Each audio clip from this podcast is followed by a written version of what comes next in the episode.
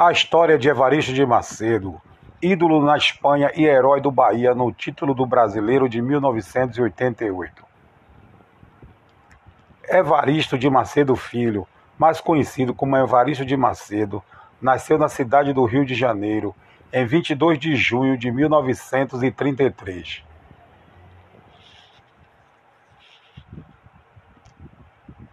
Evaristo é autor de uma marca histórica até hoje é o único jogador a fazer uma manita, ou seja, a marcar cinco gols numa mesma partida com a camisa da seleção brasileira. Isso ocorreu em 1957, no Campeonato Sul-Americano daquele ano, quando o Brasil goleou a Colômbia por 9 a 0. Evaristo de Macedo jogou pelo Madureira, Flamengo, Barcelona e Real Madrid, sendo um, dos melhores jogadores brasileiros sendo um dos melhores jogadores brasileiros em todos os tempos. Ele é consagrado também como um dos mais vitoriosos treinadores do futebol brasileiro. Ele mora no Rio de Janeiro desde que se aposentou do futebol em 2007. A carreira de Evaristo de Macedo. Evaristo, Evaristo despertou para o futebol ainda no Instituto Metodista Gramberry, em Juiz de Fora, Minas Gerais. Essa instituição foi implantada aqui no Brasil pelo bispo Gramberry em 1889, cujas bases de ensino eram reconhecidas como eficientes, de bom nível, dedicado à prática dos esportes, segundo o modelo americano. Aos 17 anos, começou a carreira de jogador profissional no Madureira em 1950. Dois anos depois, ele já estava no Flamengo, onde foi tricampeão carioca em 1953, 1954 e 1955, sob o comando do mestre paraguaio Fleitas Solis. Formou-se em Educação Física pela Universidade Federal da Guanabara o legado de Evaristo nos clubes rivais Barcelona e Real Madrid. O legado de Evaristo nos clubes rivais Barcelona e Real Madrid. Evaristo de Macedo conseguiu a façanha de se tornar ídolo de dois rivais na Espanha, o Barcelona, clube que defendeu entre 1957 a 1962, e do Real Madrid, onde atuou entre 1963 e 1965.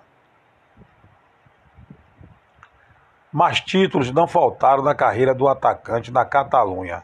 Evaristo mostrou todo o seu faro artilheiro e se tornou um dos grandes ídolos da história do Barcelona.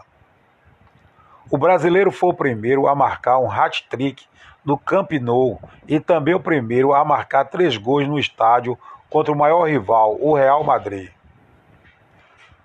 Com o lendário, com o lendário técnico espanhol Helênio Herrera, Evaristo foi campeão duas vezes do espanhol e duas da Taça das Cidades, além de uma Copa do Rei. Ficou marcado por ser o artilheiro dos momentos decisivos.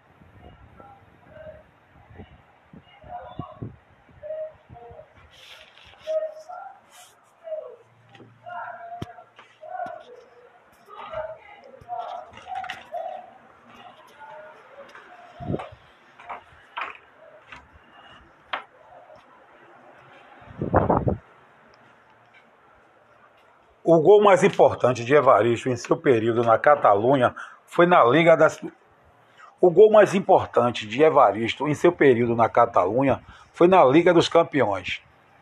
Na primeira rodada eliminatória da Liga dos Campeões de 60 e 61, Barcelona e Real Madrid voltaram a se enfrentar no torneio.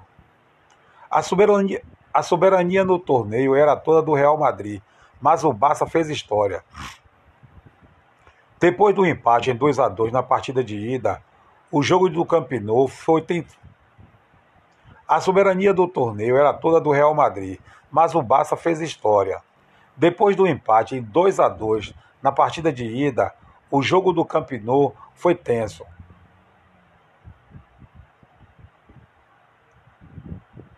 Com um peixinho, Evaristo marcou o segundo gol da vitória catalã por 2 a 1 que decretou a classificação do time. O Barça chegou até a final, mas perdeu para o Benfica de Eusébio. Na temporada seguinte, Evaristo marcou 20 gols no espanhol, mas o Barça acabou perdendo o título para o Real Madrid. O atacante então acabou se mudando para a capital. Sem contrato na Catalunha, Evaristo, maior, gola... Evaristo, maior goleador brasileiro do Barça, escolheu o Real para seguir carreira. Apesar de ter jogado menos e de ter sofrido com algumas lesões, também escreveu sua história com a camisa branca. Evaristo foi apenas o quarto brasileiro da história do Real. Ainda em 1965, apesar de proposta da Europa e de equipes brasileiras, ele voltou ao futebol brasileiro e encerrou a carreira no Flamengo, onde marcou 103 gols em 191 partidas nas duas passagens. O torcedor brasileiro não tem ideia de como Evaristo de Macedo é idolatrado na Espanha. Foi sem dúvida um dos maiores jogadores do mundo em todos os tempos, declarou o ex-jogador Roberto Dinamite, ex-ídolo vascaíno e que teve rápida passagem pelo Barça. Evaristo na seleção brasileira. Disputou as Olimpíadas de Helsinki, Finlândia, em 1952, quando jogava pelo Madureira. Pela seleção brasileira, pela seleção brasileira, Evaristo de Macedo não teve muitas chances de jogar. Atuou em apenas 14 partidas, mas deixou sua marca de grande goleador, fazendo oito gols. Astro do Flamengo em 1957, Evaristo era candidatíssimo a ser um dos 22 jogadores convocados para a Copa de 1958 na Suécia. Integrou o quarteto ofensivo da seleção até abril de 1957, quando uma transferência mudou totalmente a história. Ele foi vendido aos 24 anos para o Barcelona e nunca mais voltou a vestir a camisa da seleção brasileira na Catalunha, recebeu um telefonema às vésperas da convocação final para o Mundial de 1958 do coordenador técnico Carlos Nascimento. Ele disse para Evaristo que seria dado início aos treinos para a Copa e a comissão técnica desejava que Evaristo de Macedo solicitasse ao Barcelona a sua liberação. Tentei, mas o clube não me liberou a Espanha não tinha se classificado para o Mundial da Suécia e os clubes de lá resolveram manter o campeonato nacional normalmente, sem abrir mão de ninguém. Quando informou a antiga Confederação Brasileira de Desportos, CBD, a negativa do Barça, Evaristo percebeu a tristeza de nascimento, que exclamou: Puxa! Que exclamou: Puxa, rapaz, que pena! O Vicente Feola, que era o técnico, estava ansioso para vê-lo jogar ao lado de um neguinho bom de bola que surgiu lá do Santos. Evaristo ficou curioso, mas a falta de tecnologia o impediu de bisbilhotar a vida alheia. Ele disse com um sentimento de frustração. Se fosse hoje, com certeza ligaria a TV a cabo ou entraria na internet rapidinho para descobrir de quem ele estava falando. Mas naquela época não tinha nada disso. Mas naquela época não tinha nada disso, companheiro. Continuei a minha vidinha lá no Barcelona, do outro lado do Atlântico, sem saber quem era o tal neguinho chamado Pelé. Diverte-se o maior artilheiro brasileiro da história do clube catalão, com 78 gols em 114 partidas. Enquanto o Brasil via o nascimento de um rei, Evaristo pintava e bordava na Espanha ao lado de outros craques. Ele mesmo afirma: Nas minhas passagens por Barcelona e Real Madrid, joguei ao lado de Puskas, Coxes, Skis... Nas minhas passagens por Barcelona e Real Madrid, joguei ao lado de Puskas, Coxes, Cisibor, Gento e Di Stefano. Todos eram craques, mas nenhum como Pelé, que eu conhecia ao vivo jogando contra ele em 1959. Segundo Evaristo, tomou conhecimento que o Pelé existia em 1957, mas só o viu em carne e osso quando o Santos fez uma excursão à Europa e venceu o Barcelona por 5 a 1. Naquele dia, conheci a dupla de ataque mais afinada que já vi jogar, Coutinho e Pelé, reverencia Evaristo.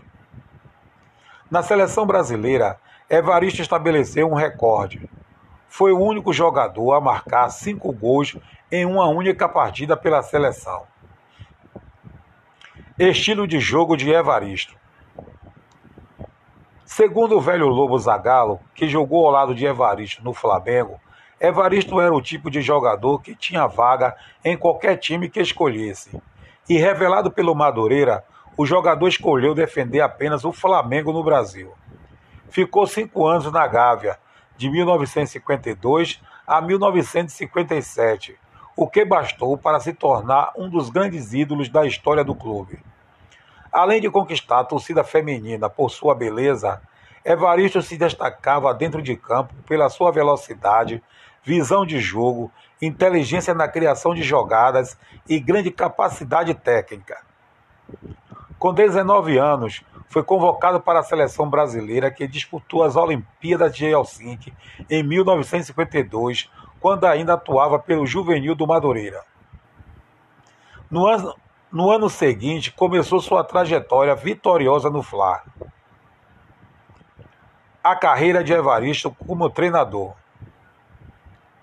Evaristo começou a sua carreira de treinador no América em 1967, onde Evaristo começou a sua carreira de treinador no América do Rio em 1967, onde foi campeão do torneio internacional Negrão de Lima, de onde saiu para o Fluminense em 1968.